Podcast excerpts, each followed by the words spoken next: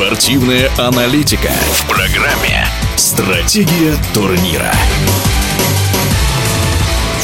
Масс-старт у лыжников на 30 километров. Классика, дистанция это особенная, чтобы здесь победить одной техники мало и удачи только не хватит для достижения цели. Тут нужна невероятная сила воли и очень приятно, что на юниорском чемпионате мира в Финляндии 18-летний Александр Ившин добыл для сборной России золото. Александр Ившин несколько слов о себе. Я с Удмуртии, из села Ившурбодия. В лыжные гонки меня привел отец к Михайлову Эдуарду Владимировичу. С ним я занимался примерно полгода, и потом он меня передал своей жене, Ларине Валентиновне. И, получается, семья Михайловых задала мне все те задатки, которые позволили мне пробиться в сборную и дальше вот сейчас выиграть медаль. Им я говорю огромное спасибо и тем ребятам, которые шли со мной все это время, тренерам, наставникам. Вспомним, как проходила победная гонка.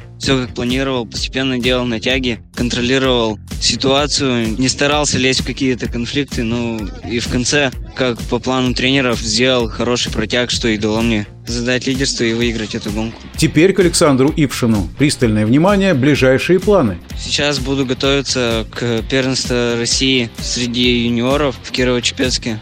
Ну все. Ну, может, еще поеду на чемпионат России и на финал Кубка России. Посмотрим. В нашем эфире был чемпион мира среди юниоров лыжник Александр Ившин, а точный календарь соревнований вы можете посмотреть на сайте Федерации лыжных гонок России. Стратегия турнира.